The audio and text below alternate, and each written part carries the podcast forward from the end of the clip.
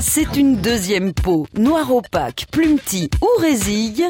En France, 130 millions de paires de collants sont vendus chaque année.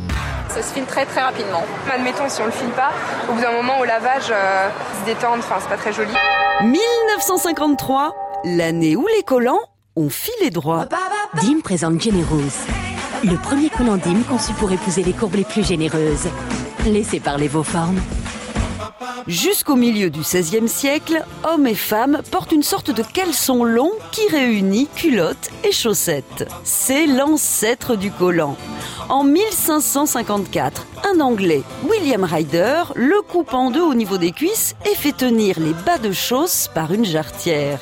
Bien entendu, à l'époque, c'était la France d'en haut qui portait des bas. Le collant, tel qu'on le connaît aujourd'hui, apparaît dans les années 1940 grâce à l'invention du nylon. Mais il ne va pas galber toutes les jambes. Pour l'instant, il est réservé aux professionnels, danseuses et. C'est une révolution. C'est pas où sont mes vêtements.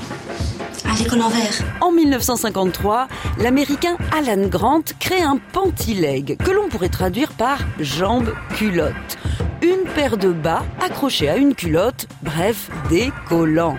Il faudra encore attendre quelques années pour que le lycra fasse son apparition et les rende plus résistants et confortables. J'ai trouvé ces super collants à peine filés. En Europe, ils arrivent au milieu des années 60, juste à temps pour permettre le port de la mini-jupe inventée par l'anglaise Marie Kant. Mais ici, les plus belles jambes du monde ne servent qu'à vendre des collants Life Trotters, dont on vous démontre qu'ils sont indémaillables. Et le retour du collant mat, aux couleurs de l'hiver prochain, se démontre sur mannequin vivant. La quand on porte des collants, c'est qu'ils filent à toute allure.